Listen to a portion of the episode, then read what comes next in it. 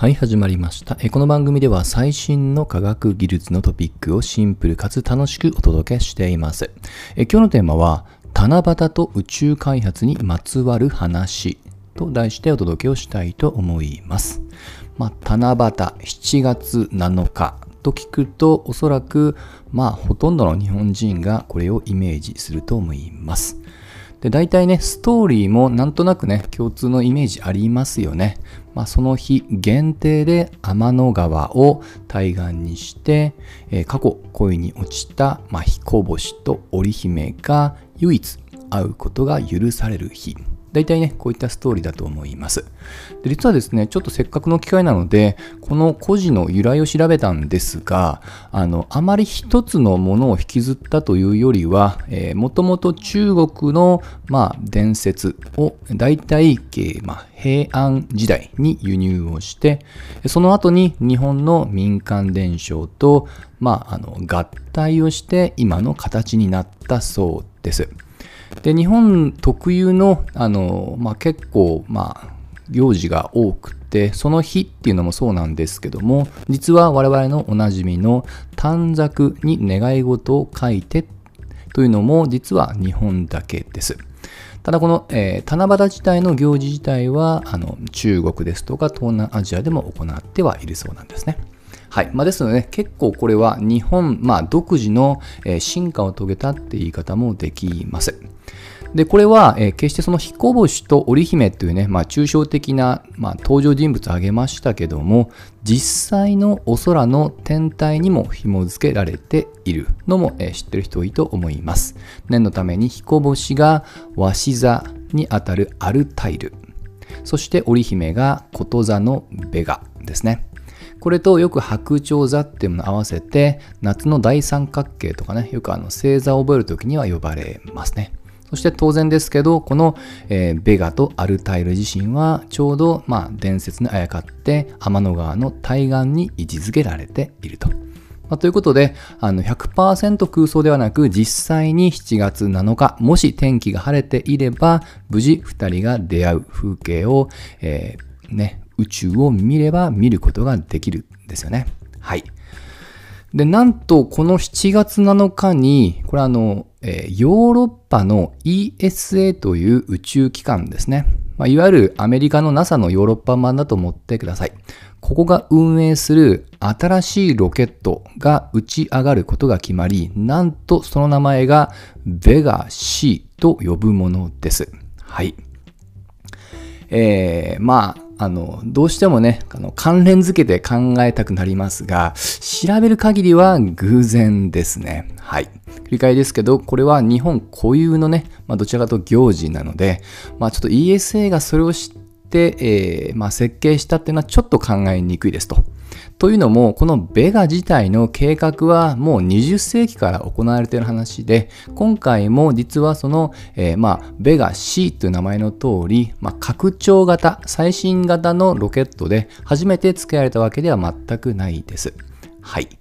で、これ実はあの、ベガ自身は、これイタリア語の、えー、まあ、頭文字を取って VEGA、ベガと読み、実際にはこれイタリアの宇宙機関、が、えー、過半数予算を出して、あとは、まあ、EU の各国が、えー、共同出資して、全体を ESA が運営をしていると。そういったイメージだと思ってください。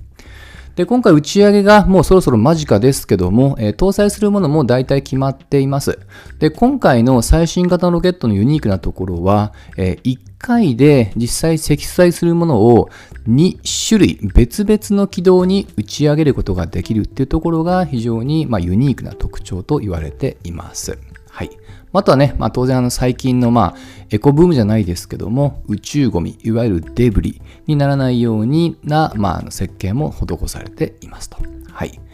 で、今回打ち上げられる、えー、この、まあ、積載物なんですけども、もう確定しているのは科学調査用の衛星です。で、この科学調査もある程度目的を絞っていて、これはあの、完成形の引きずりと呼ばれる物理的な現象をより細かく計測するためのものだと思ってください。これ多分耳慣れないと思います。で、これはですね、あの、例えばブラックホールのようなめちゃくちゃ重い重力を持った天体ってものが、あの、結構実は回転することってのはよくあるんですね。そしてその回転をすると、これはもうあの、一般相対性理論の、ね、に習う通り、これ時空がそもそも重いものは歪みが大きいので、回転をしていくと、この時空が動的に歪んでいくわけですと。はい。そうすると、その周囲にある天体が、えー、引きずられると。これが、まあ、一言で言うと、完成形の引きずりと呼ばれている、まあ、現象なんですね。で、ちょっとあの、プラスアルファのうんちくですけども、ブラックホールというと、もう何もかも飲み込んでしまうと。で、その領域のことをよく、イベントホライズンもしくは時空の地平線と呼ばれますが、今話をした引きずられる天体までのこのイベントホライズンからその対象の天体までの領域を実はの専門用語でエルゴ領域と呼ばれますと。はい。まあ、あと、うんちくなので一旦流してください。で、ちょっと脱線したので話をベガに戻して締めたいと思います。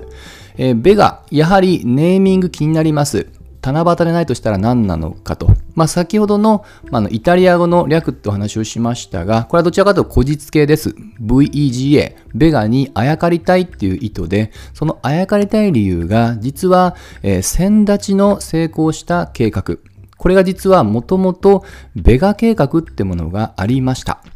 遡ると1980年代に、えー、まあ、当時のソ連が、えー、計画をしました、まあ、ハレー彗星を探査するための計画です。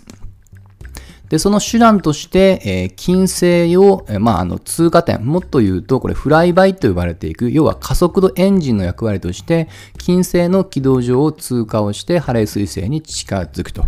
そしてもともとのこの、え、ソ連のベガ計画の名前の由来が、ロシア語で金星を表すベネーラとハレー彗星を表すガレイ。これを合体させてベガと名付けました。これが大元の名前の由来だと思ってください。